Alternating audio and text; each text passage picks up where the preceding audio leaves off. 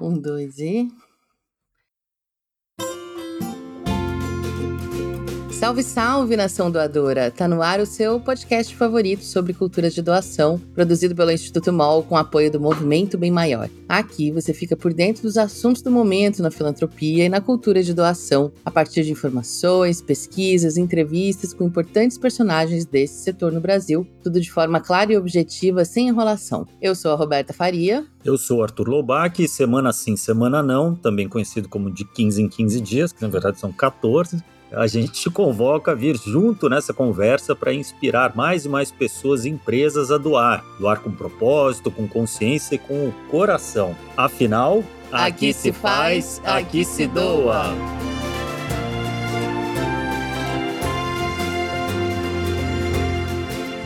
Olá, estamos de volta. Olá. E hoje o nosso bate-papo e o nosso bate-papo de hoje vai ser bem especial. A gente vai falar de um tema que impacta a grande maioria dos assuntos que já passaram por aqui nas diferentes temporadas do podcast. Na verdade, é um problema que afeta de maneira profunda o funcionamento do terceiro setor no Brasil, com o qual as organizações sociais vêm tentando lidar há muito tempo. Você deve estar aí curioso, curiosa, se perguntando sobre o que, que a gente está falando, então não vamos fazer mais mistério. Nosso assunto hoje é o da centralização das doações, dos recursos e da visibilidade em algumas poucas organizações da sociedade civil, que em sua maioria estão na região Sudeste. E, é claro, o que isso significa e como a gente deveria fazer a descentralização de todos esses recursos. Vamos partir dos resultados impressionantes de um estudo feito pela iniciativa PIPA, que aponta os principais entraves para o acesso a esses recursos nas periferias do país, seja por meio de doações individuais, investimentos privados ou parcerias com governos. E para falar com mais propriedade sobre o assunto, quem vai estar conosco aqui é o cientista social Gelson Henrique, cofundador e coordenador executivo da PIPA. Bora começar esse papo? Existe no Brasil um mar composto por mais de 850 mil organizações da sociedade civil, né, OSCs. E a PIPA mapeou nesse estudo mais de mil ações né, espalhadas pelo Brasil e fez entrevistas em profundidade com 607 gestores de organizações diversas. Dentre os dados que eles captaram nessa pesquisa, alguns são muito emblemáticos, né? O estudo, por exemplo, aponta que pelo menos 60% dessas iniciativas abordadas funcionam com no máximo 10 membros, ou seja, são bem pequenas. Na sua maior parte, elas são compostas ou geridas por mulheres pretas ou pardas que precisam se desdobrar em outros trabalhos para ganhar a vida. Mas apesar dessa limitação, quase 80% das organizações atendem mais de 250 beneficiários por ano, gerando um impacto considerável, ainda mais se considerar a quantidade de organizações que a gente está falando, né? Multiplica aí, você vai ver que muita gente é beneficiada por esse tipo de iniciativa. Um outro dado importante é que 46%, ou seja, quase metade das organizações abordadas contam com de zero recursos, ou nem sei como fala isso, né? Zero recursos, ou seja, dinheiro nenhum, a no máximo 5 mil reais para funcionar por ano. Né, uma informação bem preocupante, é, ou no mínimo alarmante, né? Porque significa que as organizações estão atuando de forma precária, talvez não nos seus nos resultados que alcançam, mas estruturalmente, né? Tem muita gente, isso indica que a maior parte desses gestores, as pessoas que estão trabalhando que a gente falou, estão trabalhando voluntariamente. Os recursos vêm na maior parte de editais públicos, doações individuais ou são tirados do próprio bolso, como eu falei, dos gestores fazem aí algum tipo de sacrifício pessoal né, do ponto de vista financeiro, embora, enfim, eu acho que eu, em busca de um ganho moral, de propósito e tudo, que, pelo que se percebe também, compensa para eles, mas deixa essa estrutura precária de atuação. Agora, tenta imaginar como essas organizações conseguiram se manter de pé num período de pandemia, em que essas pessoas já estavam sacrificadas, né, usando a palavra, espero que não seja muito pesada, mas imagina só que essas pessoas tiveram que lidar com todas as limitações, perdas de emprego, perdas de renda e, né, filho em casa e todas essas coisas que tem ainda se desdobrando para não deixar suas iniciativas sociais pararem. Bom, difícil, né? Vamos ouvir a, agora um depoimento da Miriane Coelho, que é secretária da Federação das Organizações Quilombolas de Santarém, no Pará, e essa entrevista foi dada justamente à iniciativa PIPA. A organização foi uma das centenas que participaram do estudo. Os editais que nós estivemos, né, é, no período da pandemia, que foi um período que houve os editais de incentivo à cultura, não foram editais que nós fôssemos contemplados porque foram editais muito burocráticos, assim, tinham é, perguntas absurdas que a gente não conseguia responder. Uma delas, por exemplo, é ter portfólio. Nós não temos essa, essa prática de ter portfólio. Nós não temos a prática de colocar tudo nas redes do que fazemos. Nós fazemos muita coisa, mas nós não temos a prática de colocar em, em mídias sociais. Até porque esse território que nós estamos hoje, que é o território do Arapumã, nós não temos energia. Não dá de pensar quilombolas no Pará como um todo porque nós temos nós somos muito diferentes. Nós estamos no meio da Amazônia e nós aqui do oeste do Pará, os quilombolas do oeste do Pará, nós estamos mais distante ainda. Então, quando forem pensar em edital, tem que pensar na distância, que a Amazônia ela é muito grande, é banhada de rios, de muita terra, de muitas árvores. Então, as, as populações tradicionais elas estão muito distantes da cidade. Essa fala da Miriane é importantíssima porque escancara um grave problema que tem impedido que esses recursos cheguem a quem mais precisa né, dos recursos. Estou falando da falta de recursos e preparo para que as organizações da sociedade civil formalizem sua existência. Na pesquisa da PIPA, foram 95% dos entrevistados gestores que disseram precisar de algum tipo de formação para gerenciar dinheiro e os próprios projetos que eles organizam. Então, na hora de participar de um edital, como no exemplo da Miriane, de buscar uma parceria ou cuidar dos recursos que vêm de doações, a esmagadora maioria das organizações não tem o conhecimento necessário ou não se sentem preparadas o suficiente para fazer isso. Pois é, Arthur, e o problema aqui no Brasil é que nem sempre a gente consegue dar a medida dessa desigualdade entre organizações do terceiro setor. Enquanto algumas monopolizam, que não quer dizer que elas não mereçam, mas que acabam recebendo mais doações, investimentos, parcerias e dominando o espaço do debate público como um todo, muitas, a maioria, sobrevive com muito pouco. Como a gente viu em boa parte dos casos, com zero recursos, só com muita boa vontade né, e trabalho voluntário de si próprio e da sua comunidade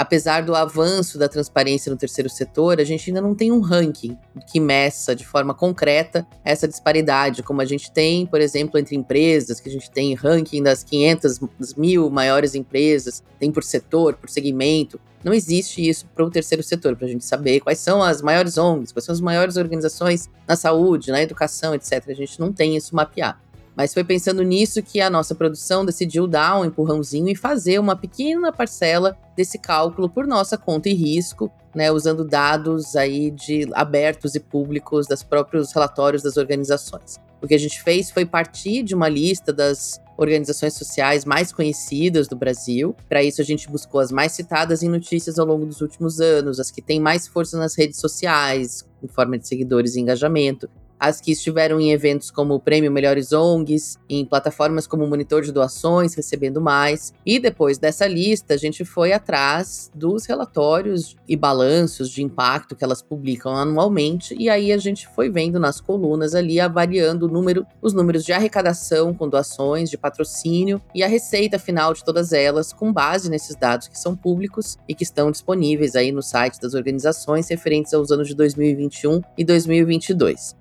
Então foi uma pesquisa caseira, mas bem ampla, para a gente começar e chegar nesse número. Qual é o tamanho das grandes ONGs, para a gente também comparar com o tamanho, igual a gente está vendo, das pequenas organizações como a PIPA fez. Só um adendo antes de eu passar as informações. Como a Roberta falou, a gente fez esse levantamento de forma caseira com um objetivo jornalístico aqui, que era dar um dado de comparação ou uma medida de comparação dessas maiores organizações. A gente fez um levantamento de 25, mas até para não estimular questionamentos ou uma noção de que de ranking, que a gente nem é a favor de rankings, a gente não vai listar aqui essas 25 nem dar os dados levantados organização a organização, porque essa não é a intenção. A nossa intenção principal com isso é só a gente ter um parâmetro para debater a questão tema do episódio de hoje, que é a desigualdade de recursos entre pequenas e grandes organizações.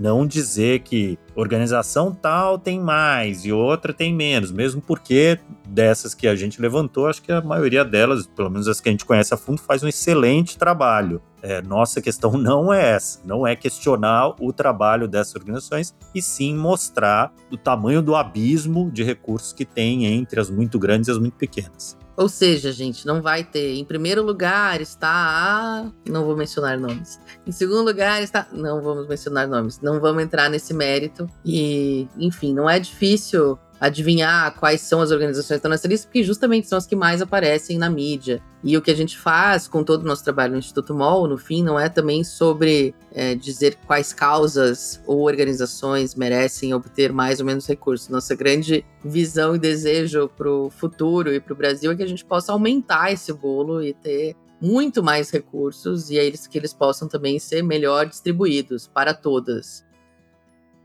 Para começar, é importante a gente apontar que nesse levantamento a gente notou uma onipresença de organizações da, da região Sudeste. Das 25 instituições selecionadas na, nessa pesquisa que a produção fez, 21 são da região Sudeste, quase todas de Rio e São Paulo. É apenas uma delas é do Nordeste. Das quatro, né, que sobraram, além dessas 21, três são escritórios de organizações internacionais que se instalaram em Brasília pela proximidade com o coração político do país. Ou seja, são de Rio São Paulo, uma do Nordeste, e tem três que são de representações em Brasília por um motivo logístico, né?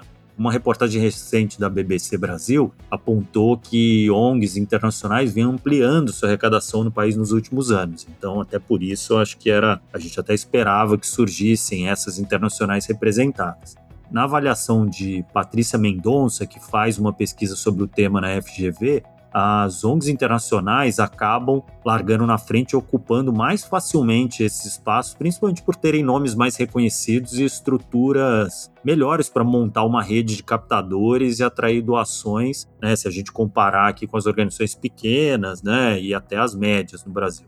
Agora, propondo aqui para vocês um exercício de imaginação. Juntas, essas 25 organizações que a gente selecionou para pesquisar mais a fundo tiveram uma receita anual somada de 12,1 bilhões de reais. Vamos pensar então agora naquelas organizações citadas na pesquisa PIPA que sobrevivem com um máximo de 5 mil reais por ano. É realmente milhares né, sobrevivendo com muito pouco e poucas sobrevivendo com muito dinheiro. De novo, não que não mereçam, que não seja necessário, que não seja bem utilizado. A questão aqui que a gente está vendo é a distribuição e descentralização. É importante esse parênteses para citar que as instituições na área da saúde, que a gente observa no nosso levantamento também, têm boa parte dos seus recursos vindo não de doações diretas, mas de convênios com o SUS, que elas prestam serviço para o Estado. E ainda os valores que as fundações apresentam em seus balanços não são necessariamente recursos totalmente aplicados em projetos, como é o caso de grandes organizações que têm fundos filantrópicos, os endowments. Então, o que está na receita não quer dizer necessariamente que chega na ponta. Mas, só para você ter uma ideia, para fazer o mesmo montante desse punhado de ONGs que estão no topo da lista, seriam necessárias mais de 2 milhões e 400 mil organizações que tivessem uma receita de 5 mil reais. Ou seja, é preciso multiplicar por três todo o ecossistema do, do terceiro setor no Brasil para chegar no tamanho da arrecadação das 25 maiores que a gente investigou aqui. Esse é o nível de concentração de recursos, o que não é muito diferente convenhamos, do nível de concentração de recursos na sociedade mesmo, quando a gente sabe que mais da metade do Brasil vive abaixo, né, ou perto da próximo da linha de pobreza e a gente tem meia dúzia ali do 1% do 1% concentrando renda equivalente à metade da população. Então, não é muito diferente a gente ver como o terceiro setor replica a própria estrutura de desigualdade da sociedade, onde também os ricos estão mais concentrados e as rendas estão mais concentradas no Sudeste, etc. A educação e proteção à criança ou adolescente foram os temas que mais apareceram entre essas organizações selecionadas, o que também joga luz sobre um tema que a gente já falou muitas vezes aqui, que há causas que atraem mais doações e parcerias ou que têm mais ferramentas que facilitam a captação de recursos, como leis de incentivo dedicadas àquelas causas, enquanto há outras causas que a gente brinca que são as indoáveis, né? Que são as causas que são difíceis de despertar interesse privado no patrocínio, são difíceis de conquistar também o público e que não tem ferramentas de leis de incentivo ou, ou afins para poder fazer convênios públicos e conseguir recursos do Estado. Então, o fomento à cultura e a justiça racial figuraram poucas vezes entre essas instituições. Então, apesar da gente ter ouvido falar muito de Lei Rouanet, etc., na, pelo menos nos anos recentes, as organizações que mais captam recursos são as que estão lidando mais com crianças e adolescentes, as que menos aparecem são essas, ligadas a questões mais identitárias esse desequilíbrio que a gente encontra no terceiro setor não pode ser uma surpresa, porque na verdade ele replica a concentração de renda e a desigualdade do Brasil, que é o segundo país com maior desigualdade social e de renda do planeta. É um dado que carrega consigo fortes implicações raciais e regionais. Não dá para fazer essa conversa sem pensar né, em, em gênero, raça e geografia. Em 2022, a parcela de 1% dos brasileiros mais ricos ganhava 32 vezes mais que a metade mais pobre da população. E o 1% dos homens brancos mais ricos, que ainda é o 1% do 1%, ainda recebem mais do que todas as mulheres negras juntas do país. Sem falar na disparidade social e financeira e estrutural entre os estados do Sul e Sudeste em relação ao Norte, Nordeste e Centro-Oeste. É isso aí, Roberta. Infelizmente, essa é a realidade. E agora, para dar continuidade a esse papo, a gente vai chamar alguém aqui que esteve à frente dessa pesquisa bastante rica e inédita, né? A pesquisa da iniciativa PIPA, que tem o potencial de ajudar a transformar essa realidade ou, pelo menos, colocá-la em discussão. Eu bati um papo com o Gelson Henrique, que além de coordenador executivo da iniciativa PIPA, é um dos fundadores da organização que trabalha para conectar movimentos periféricos a recursos filantrópicos pelo país. Vamos ouvir a conversa. Gelson, muito obrigado por aceitar o nosso convite, estar aqui com a gente. Esse episódio, há algum tempo, a gente gostaria de fazer, porque é um tema importantíssimo e a iniciativa PIPA teve aí uma contribuição muito importante para botar cores em um cenário que há muito se conhecia, quem trabalha no setor sabe disso, mas nunca foi tão claro. Queria que você falasse aí nas suas palavras qual que é a proposta que se dedica à iniciativa PIPA. Gostaríamos de agradecer o convite para estar aqui. É muito importante para a gente também estar trocando e falando sobre isso.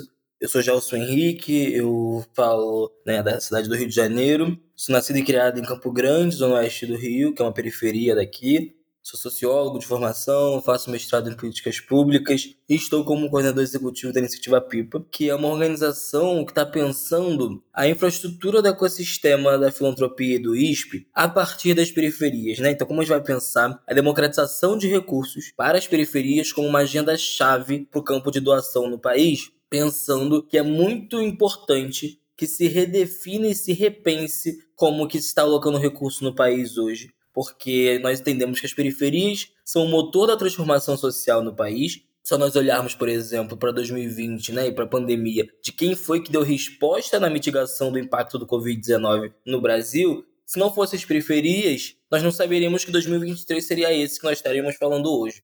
E muitas das vezes nós fazemos isso com pouco ou nenhum recurso. E aí a gente entende que é importante criar a iniciativa PIPA para colocar esse tema em debate, em pauta e construir novas discussões e construções a partir desse olhar.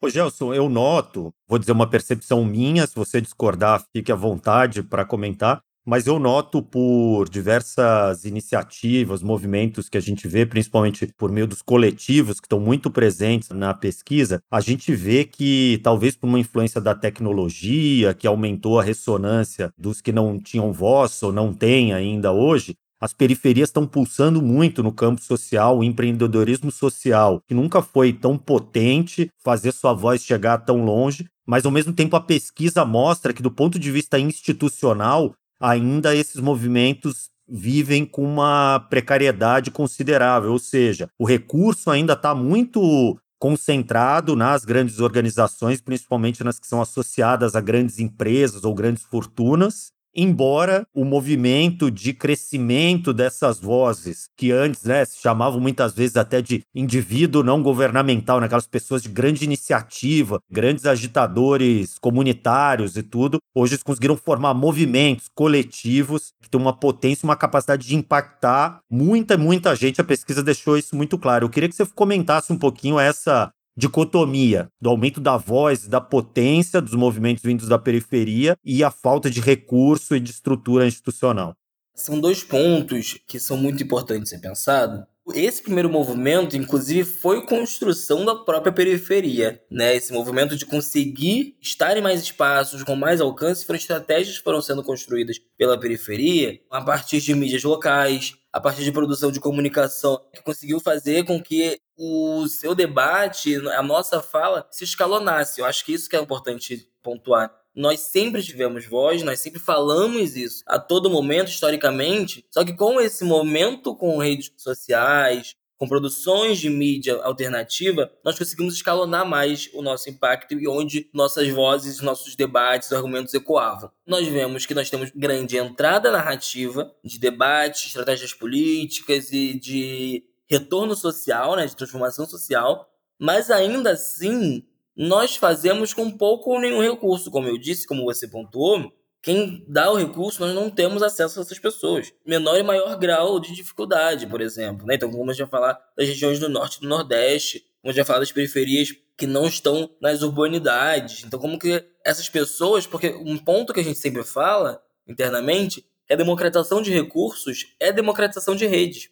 Como que a gente consegue fazer com que a democratização de recursos aconteça também através de conexões, construções de articulações que não está dado para a gente. Porque hoje o corpo da doação, né, corpo que está pensando para onde vai esse recurso, né, esse PO, esse Program Officer, não necessariamente está na favela, ele não vem da favela, ele tem uma classe social, ele tem uma cor, ele tem um gênero, uma sexualidade, uma região, e a gente entende que a construção de confiança desse doador é consolidada a partir de relações.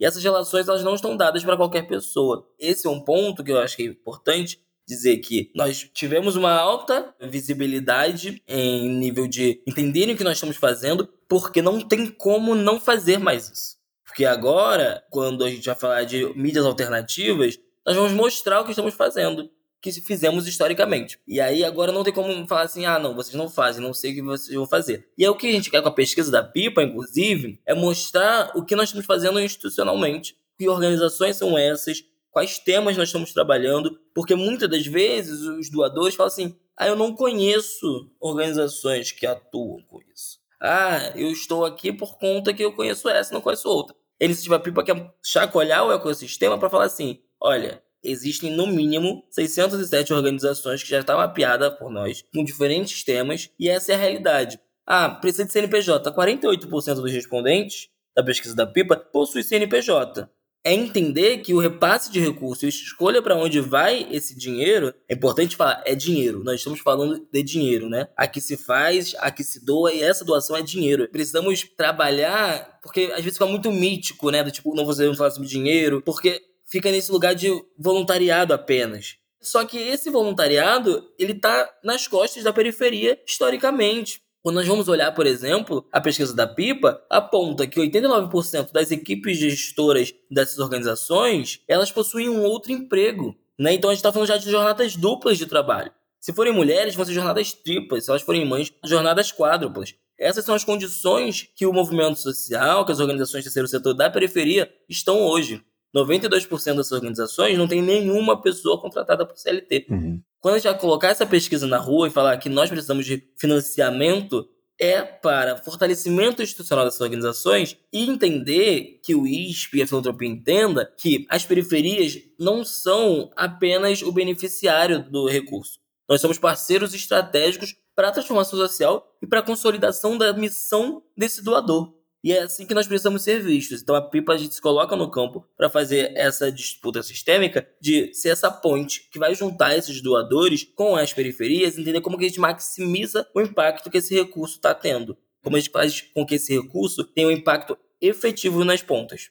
Perfeito. Vou trazer uma polêmicazinha aqui. Ao mesmo tempo que a gente vê nessa pesquisa que 92% das 607 organizações que vocês entrevistaram não tem nenhuma pessoa contratada de CLT, como você falou, a gente nota da pandemia para cá o surgimento de algumas pouquíssimas organizações vindas ou nascidas na periferia com uma proposta de impacto na periferia, algumas das que são principalmente CUFA, gerando falcões, que se tornaram organizações gigantescas e estão batendo ou bateram recordes de arrecadação e passaram, isso, enfim, todo mundo que está ouvindo aqui eu acho que sabe, estão contratando pessoas, tirando pessoas de grandes empresas e contratando como executivos dessas organizações, o que a princípio é maravilhoso importante. Os países que mais se desenvolveram no terceiro setor fazem isso recorrentemente, mas a gente acaba vendo uma realidade assim completamente diferente, né? Enquanto uns não conseguem contratar ninguém, tem outros pagando salário de executivo de empresa para os seus diretores. Essa diferença, você acha que tem mais a ver com uma falta de formação, conhecimento formal dos gestores ou das pessoas que atuam nessas organizações que vocês entrevistaram, ou essas organizações tiveram que fazer concessões para acessar recursos e profissionais dessas grandes empresas que essas organizações que vocês entrevistaram não estão dispostas a fazer. Você trouxe um bom exemplo que reforça o que eu falei, inclusive, lá no início. A principal chave de potencialidade na captação de recursos é a rede. Então, eu não sei sinceramente se é sobre concessão, mas eu acho que é sobre acesso a quem tem esse recurso. Eu tenho certeza que quem tem esses recursos, né, que são doados para grandes organizações, mas existem muitas outras organizações com escalas, né, com recursos milionários no Brasil e que não estão nas periferias. Que dizem que atuam nas periferias, mas não necessariamente estão. A chave que eu quero trazer para cá é quão potente seria esses recursos também, esses doadores, a potencialidade desses doadores, se eles acessassem quem está fazendo na ponta. Os doadores se forem parar para escutar qualquer um dos pesquisadores da PIPA que construíram essa pesquisa e qualquer uma dessas organizações, iam querer doar a nível de agenda, porque a gente tem, sabe o que nós estamos fazendo, nós temos uma conexão com o próprio território e que está fazendo efetivamente o trabalho que o ISP e a filantropia dizem querer fazer, que é mitigar desigualdades e tudo mais. A minha chave é o seguinte: é sobre oportunidade de conexão de articulação de quem esses doadores estão contatando hoje, de quem tem acesso a esses doadores. Então, como a gente precisa democratizar essas redes para fazer com que mais pessoas e mais organizações consigam mais recursos para ter esse impacto mais, mais forte nas pontas, né? Porque o impacto que as organizações têm já são gigantescos, com um mínimo de recurso. Imagina se a gente tem muito mais recurso e aí também não é um recurso para necessariamente ampliar impacto. O cálculo não tem que ser, vou colocar recurso para dobrar o teu impacto vou colocar recurso para fortalecer o impacto que você já faz com mais dignidade. Nós somos bons. As periferias produzem de maneira com muita qualidade. Então, obviamente, o impacto vai aumentar. Eu acho que é sobre oportunidade de rede, de quem nós vamos colocar na sala para falar sobre financiamento, para falar sobre dinheiro, para onde que é a estratégia política, de para onde precisa que o recurso chegue para a transformação social no Brasil aconteça de fato. E como você acha, Gelson, que deve se dar na prática? Amanhã, se criasse um ministério do terceiro setor que se propusesse a democratizar mais a distribuição dos recursos, colocassem o Gelson lá como ministro, qual seria a sua primeira canetada? Assim, que iniciativas são urgentes e necessárias para a gente conseguir mudar esse quadro de desigualdade? Meu irmão, aí vamos para um outro lugar, né? O trabalho que a gente vem fazendo hoje, que a Pipa vem pensando hoje, ela está muito mais girada para a filantropia e para o ISP, entendendo que o recurso público ele é um outro, uma outra burocracia. Inclusive a filantropia, o que se chama filantrópico, é um setor dentro do terceiro setor. Então é nele que eu estou focado nesse momento. Tem muitas coisas no poder público, né, que conseguiria contribuir para a agenda das periferias, isso com toda certeza ir para o terceiro setor, mas eu acho que a única coisa que a gente precisa pautar é a importância das periferias para a consolidação política do Brasil, né? Então, como que a gente tem que olhar para os atores de periferia como atores chaves de fortalecimento democrático, de transformação social. Acho que tem esse ponto de pensar como que nós estamos construindo resistência no cenário de desigualdade para uma equidade, né? Acho que me reformulo, não iria para igualdade, iria para equidade, como que a gente vai pensar isso? Mas dou essa volta para falar que nesse momento eu não tô debruçado para entender como que o poder público ele faria isso. Eu iria para onde a filantropia e o ISP apoiando essas organizações de periferia conseguem apoiar o poder público no final do dia. Eu faria um outro caminho.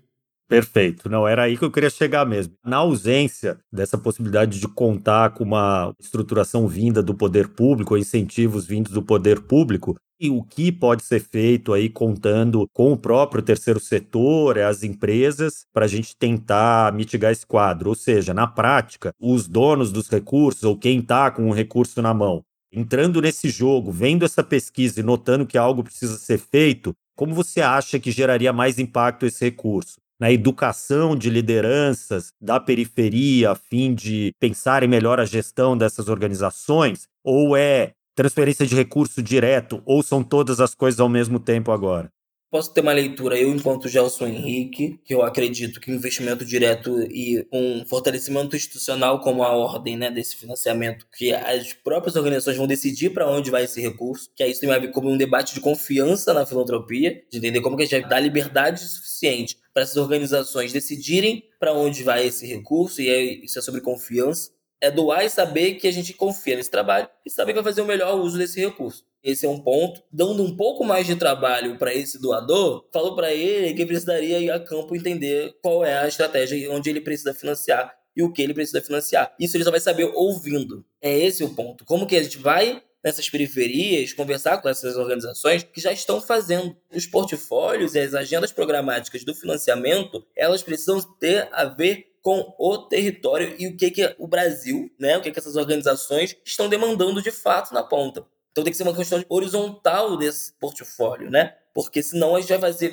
vão ser lógicas hierárquicas de cima para baixo que o financiador acha que faz sentido. E muitas das vezes pode ter razão, mas é importante que se tenha a periferia, os atores daquela localidade ali dizendo para onde que precisa de fato ir, como escuta essa comunidade. Na PIPA, a gente tem uma expertise gigantesca com essa pesquisa que nós entregamos, que é 607 organizações. Nós fomos, fizemos visita, né? A gente foi entender o que é que esses dados não mostravam para a gente apenas, porque a gente entende que tem que olhar, entender a realidade, porque entender que não são apenas um terço de organizações que vêm com menos de 5 mil reais ao ano. É o que, que elas estão produzindo, o que, que elas são, o que, que é isso na realidade. O que, que essa produção, com essa transformação que eles estão fazendo com menos de 5 mil reais ao ano, em que condições eles estão fazendo isso. Os surveys, os dados não vão mostrar pra gente. E o que, que vai mostrar pra gente é onde a gente precisa ir, como nós vamos, conversando, dialogando e as periferias, mas nisso com a gente. Com a gente construindo essa agenda programática de financiamento no país. Bacana. A pesquisa, evidentemente, ela deixa muito claro e salta aos olhos esses números aqui que você mesmo já destacou, né? 92% das organizações entrevistadas não tem nenhum funcionário CLT, grande maioria delas tem menos de 5 mil reais de orçamento anual e tudo. Mas, ao mesmo tempo, eu, quando vi os dados, me impressionou o contrário conhecendo a realidade, eu vi ali que tem pouquíssimas organizações das entrevistadas, mas que tem mais de 20 pessoas contratadas CLT, ou que tem algumas que conseguem ter orçamentos relativamente grandes, né, e tudo. Eu queria que você comentasse um pouco desses achados, né? Porque para mim é quase que um milagre se conseguir fazer isso nessa estrutura que a gente tem, uma organização com esse perfil das que vocês entrevistaram, conseguir ter tanta gente contratada CLT e tudo como esses poucos exemplos, né? Então, Queria que você comentasse um pouco esses achados improváveis e o que, que eles têm de diferente dos outros para conseguir fazer esse milagre.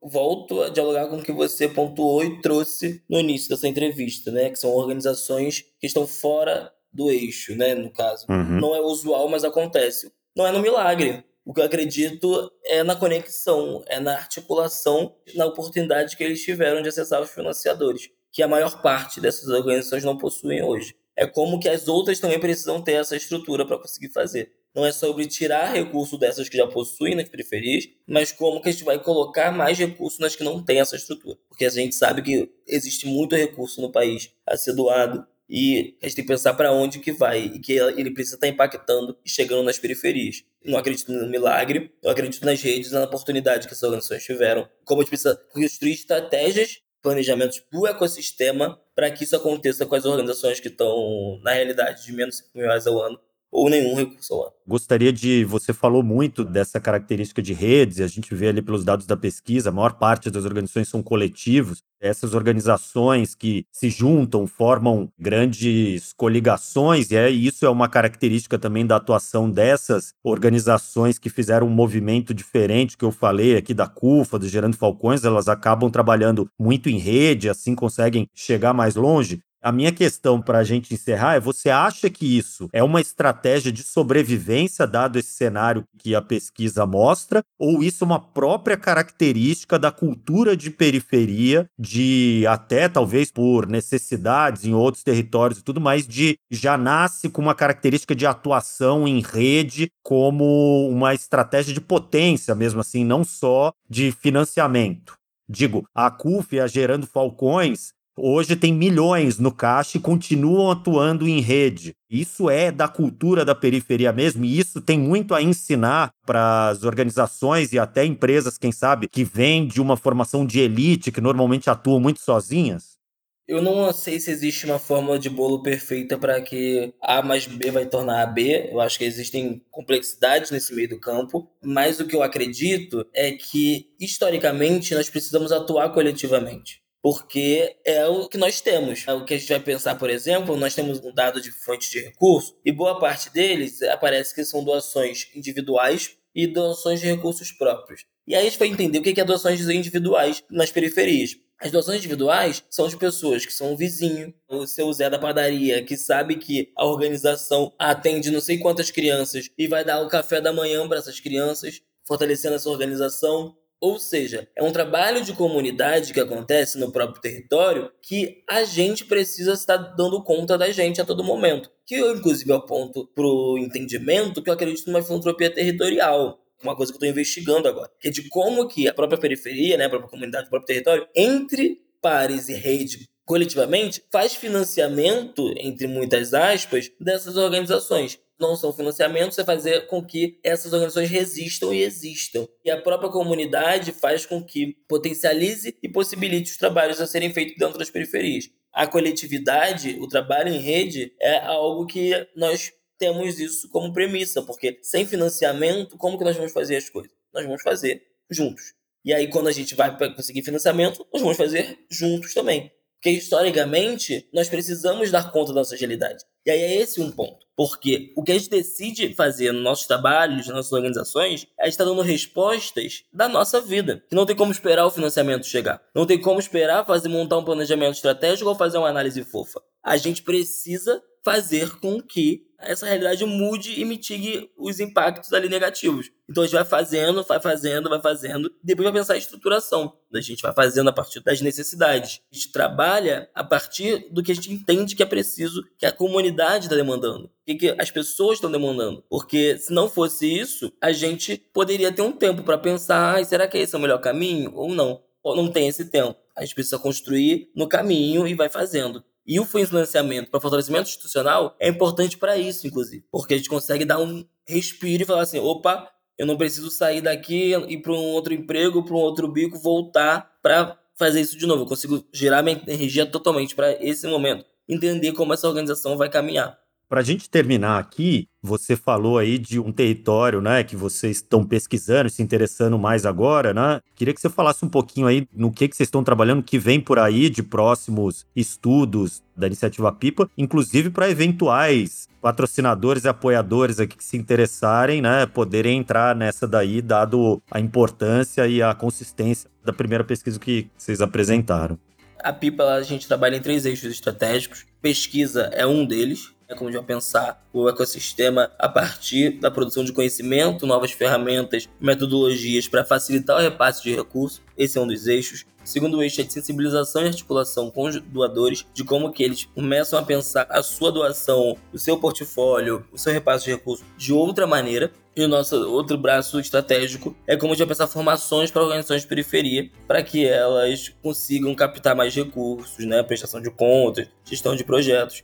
Nós estamos fazendo agora uma pesquisa que nós mapeamos algumas organizações do ecossistema filantrópico do Sul Global. em algumas partes da África, algumas partes da América Latina, e daí para construir soluções para o que o cenário que a gente entendeu na nossa primeira pesquisa, como a gente consegue entender soluções no próprio sul global. Então a gente está fazendo essa pesquisa ser lançada, estamos fazendo alguns outros trabalhos também, né, junto com as periferias para entender, por exemplo, quais são as dificuldades de acesso de recursos via edital nossa pesquisa apontou que o edital é a principal fonte de recursos dessas organizações, mas quais são as problemáticas deles? Por que são as periferias que são financiadas majoritariamente por editais? Porque se a gente for falar de organizações maiores, edital não é realidade, são investimentos diretos. Como que a gente precisa entender as periferias como possíveis donatários né, de financiamento diretos? É isso, estamos fazendo nesse campo da produção de conhecimento é, nessas áreas. Muito legal. Bom, sempre que tiverem dados para mostrar, a casa de vocês aqui, o microfone de vocês. Obrigado pela participação, Gelson.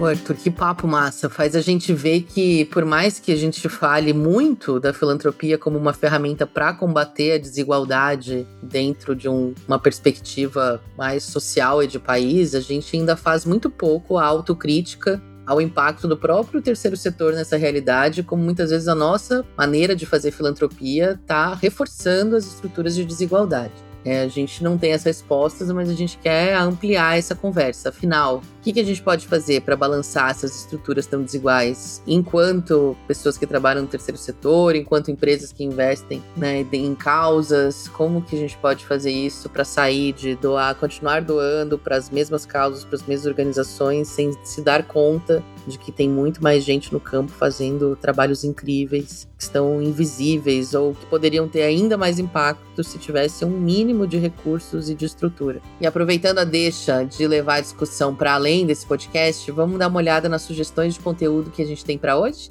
É hora do quadro Para Saber Mais. Eu começo já com o estudo da iniciativa PIPA, que está disponível na internet para quem quiser acessar e se aprofundar no assunto completo além de ter um relatório muito detalhado e explicativo com todos os resultados que a gente citou aqui, tem uma série de infográficos úteis para ilustrar essas descobertas de uma maneira mais visual.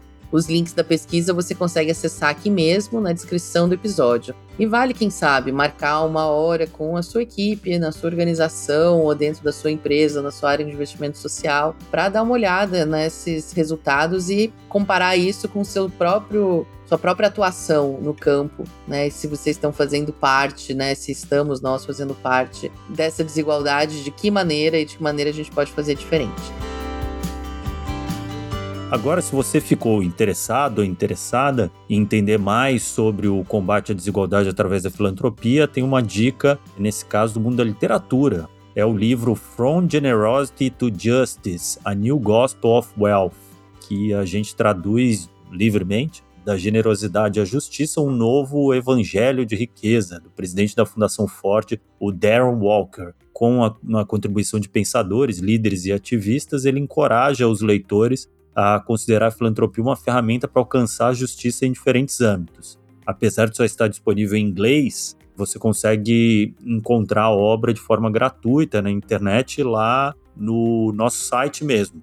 Aí basta botar para funcionar suas ferramentas de tradução e ser feliz com a leitura. Boa indicação, Arthur. E continuando no campo das leituras, outra recomendação mais acadêmica é o relatório Afinal, o que os dados mostram sobre a atuação das ONGs elaborado pelo IPEA. A partir desse documento, a gente consegue ter a noção sobre como funcionam e de que forma se dividem os repasses públicos para o terceiro setor. Um spoiler, eles também não acontecem de forma igualitária, nem pelo território, nem por causas, nem por tamanho de organizações.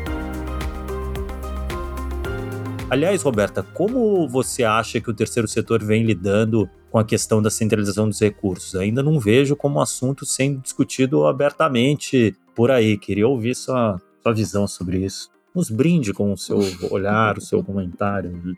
Bom, Arthur, eu, eu sou uma fiel defensora da democracia e eu ainda acho que a forma nenhuma é perfeita, mas a mais próxima de ser justa, de dividir recursos é sempre por meio de editais. Embora a gente saiba que dentro de uma organização onde as pessoas às vezes não têm sequer CNPJ, né, uma conta de pessoa jurídica e tempo e conhecimento para preencher uma ficha digital que nem sempre é fácil. Na verdade, é o oposto, na maioria das vezes é bem complexo. Isso acaba sendo uma barreira para continuar privilegiando só as organizações que têm um departamento dedicado a concorrer a editais e recursos públicos e privados, enfim. E aí eu acho que está na responsabilidade de quem é dono do dinheiro, né? Seja o Estado, sejam as empresas que promovem editais ou afins para fazer escolha de organizações para beneficiar, seja com destinação de recursos de impostos, seja com patrocínio direto, fazer esse esforço de pensar maneiras mais democráticas e acessíveis para fazerem essas chamadas e para que possam contemplar, né, ter categorias e ter divisão de valores para contemplar organizações em diferentes regiões do país, de diferentes tamanhos, em diferentes abordagens de uma mesma causa. É um lugar um tanto quanto preguiçoso que a gente ocupa muitas vezes de buscar uma solução mais da organização que você conhece alguém, enfim, ou que conhece alguém que conhece alguém, que aí já é mais confiável, porque teoricamente mais confiável, porque já é conhecida do público, e aí com nisso a gente acaba reproduzindo, né, a mesma, as mesmas questões do nosso capitalismo tupiniquim de só faz negócio quem já está dentro do negócio. E aí o dinheiro só serve, né, só faz quem tem dinheiro ter mais dinheiro e aqueles continua, né, a grande maioria continua de fora. Acho que como até a organização doadora que a gente representa no grupo MOL, né, nós doamos alguns milhões de reais por ano, assim, esse é um, esse é um meia-culpa que a gente tem que fazer com frequência, assim, a gente está sendo democrático bastante, a gente está abrindo as possibilidades de receber os nossos recursos para organizações periféricas, ou a gente está preso ainda, né, aquelas que são mais conhecidas, estabelecidas e muitas vezes mais fáceis de trabalhar. Preciso dizer isso também. Não é fácil trabalhar com organizações pequenas que não têm estrutura para atender um parceiro. Assim, a gente sabe que isso pode trazer complicações práticas para o dia a dia. Por exemplo, você quer fazer uma doação e a organização não tem uma conta de pessoa jurídica e aí você não sabe como, de maneira legal e correta, você pode repassar esse recurso. É, eu acho até, já fazendo uma provocação aqui ao nosso próprio roteiro, ao que a gente falou aqui mesmo, mas eu acho que tem uma, uma questão aqui, que embora sejam ambos casos de, de desigualdade de recursos, né, o que a gente falou aqui da reprodução desse quadro do setor social ao quadro que a gente vê na sociedade como um todo, eu acho que tem algum negócio bem diferente, na verdade, que é na sociedade em geral a concentração de recursos acontece sem, digamos, uma meritocracia. As maiores riquezas do Brasil, elas são herdadas e a maior parte do, dos muito ricos do Brasil vem desde as capitanias hereditárias. E hoje, a maior parte dos herdeiros são pessoas incapazes de produzir qualquer coisa e vivem multiplicando seu dinheiro por meio de rentismo. No caso das organizações sociais, como a gente até viu no levantamento que a gente fez das 25 concentram mais recursos, são muito bem geridas, são organizações que funcionam muito bem, usam muito bem os recursos. Eu acho que aqui a gente tem um caso de cobertor curto mesmo. Se a gente pegar todo o montante de recursos que tem no terceiro setor e considerar que são 850 mil organizações, acaba que é difícil distribuir mesmo. E acaba que, claro, tem essa concentração enorme, concordo, também sou a favor da democracia, de distribuir melhor, né? Senão a gente não estaria nem fazendo esse episódio aqui, mas eu acho que vale destacar isso. A gente não está falando da concentração de recursos num extrato improdutivo. É, que é o que acontece na, na, na, sociedade como um todo.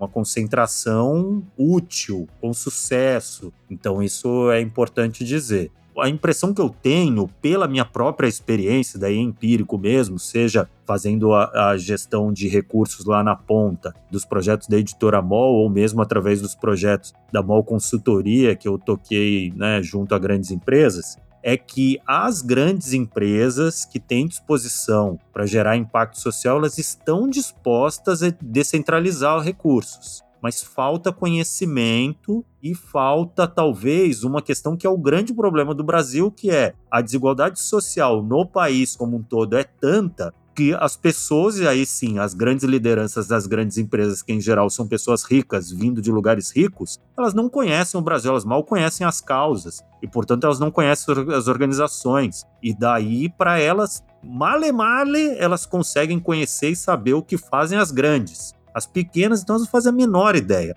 E a nossa experiência foi de, vou citar um exemplo aqui só, o Fundo de Combate à Violência contra a Mulher, que a gente da editora MOL criou junto com o Magalu, com recursos do Magalu, foi feito justamente para isso. Eles só doavam para grandes organizações relacionadas à causa da mulher, é, e a gente foi lá encontrar pequenas organizações distribuídas pelo Brasil. Desde que a gente começou a fazer isso, eles passaram a ficaram muito felizes a distribuir os recursos para pequenas organizações e realmente mudaram o, o, como a roda gira lá. De fato, era uma questão de não conhecer a realidade ali mesmo e não conhecer essas organizações menores. E outros projetos que a gente faz também. Quando a gente conseguiu ir para as menores, foi muito bem sucedido e muito bem aceito nas grandes empresas, nos donos dos recursos ali e tal. Então uhum. eu acho que é uma questão, é, é, nesse caso, uma certa reprodução mesmo da realidade brasileira do cenário. Os donos dos recursos, a elite, tudo de fato está tão distante do setor social, de onde estão os problemas mesmo,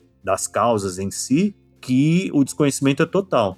E acho que isso bate de novo num tema que a gente falou nos últimos episódios, né, que é o problema da falta de representação política do terceiro setor no grande esquema das coisas, assim, né? Porque muitas das questões que a gente está falando aqui são questões que deveriam ser reguladas pelo Estado por meio de políticas públicas para dizer como o dinheiro deve ser reinvestido. É a, é a discussão da eterna evolução da Rouanet e de outras leis de incentivo, mas que poderia ser aplicado, né, também para, enfim, para outros tipos de convênios públicos e para a distribuição de outros tipos de patrocínio. Até porque, como o levantamento, não, não só o da iniciativa PIPA, né, mas se somando esse da iniciativa PIPA ao do PIB do terceiro setor, ao levantamento do impacto das organizações e o mapa das organizações do IPEA, o que a gente vê são milhares de pequenas organizações fazendo o trabalho do Estado, que deveria ser do Estado, prestando serviços reduzindo, né, economizando dinheiro do Estado para o Estado sem ele dar nada em troca, né, enfim. Então, se a gente tem essas, né, esses milhões de empregos sendo gerados, milhões de atendimentos em saúde, educação e N outros temas sendo feitos por mulheres negras, mães solos, com tra outros trabalhos, nas suas horas vagas, né? Enfim, o Estado deveria estar recompensando essas pessoas pelo trabalho e pelo impacto que elas causam. E a, a gente não ter né, maneiras disso acontecer é, em grande parte, né, culpa de não ter, culpa do, do setor não ser organizado o suficiente ainda, né, para ter representações e lobbies que façam, né, esse tipo de, de leis e de incentivos vencerem em Brasília. Bom, é isso. A Ana Ju, nossa diretora aqui, já está com uma arma aqui na nossa cabeça para a gente terminar logo, porque a gente Não, a gente fala... não faz violência aqui. Não, ela está com uma plaquinha. Uma plaquinha. plaquinha dando na nossa cabeça. Bom, o episódio de hoje está chegando ao fim. Se você quiser mandar sua opinião, sua crítica, estamos ali nas suas redes sociais favoritas, no Instagram, no LinkedIn, tudo sempre como arroba Instituto Mol. E estamos abertos a críticas, haters bem intencionados. polêmica é bom, polêmica engaja, gente. Pode ir lá reclamar Exatamente. lá do LinkedIn. E o que engaja, também e o que engaja também é estrelinha. Então vai lá, passa lá no Spotify, tudo, dá lá as estrelinhas pra gente. A gente não é Uber, mas a gente também pede cinco estrelas. Esse podcast é uma produção do Instituto MOL com apoio do Movimento Bem Maior. O episódio teve produção e roteiro de Leonardo Neiva, com roteiro final e direção de Ana Ju Rodrigues e Vanessa Henriques, assistência de gravação de Vitória Prates, arte da Glaucia Ribeiro e divulgação de Júlia Cunha, todas do Instituto MOL. A edição de som é do Bicho de Goiaba Podcasts. Esse episódio também usou áudios da iniciativa Pipa e da CNN Brasil. Até a próxima! Até!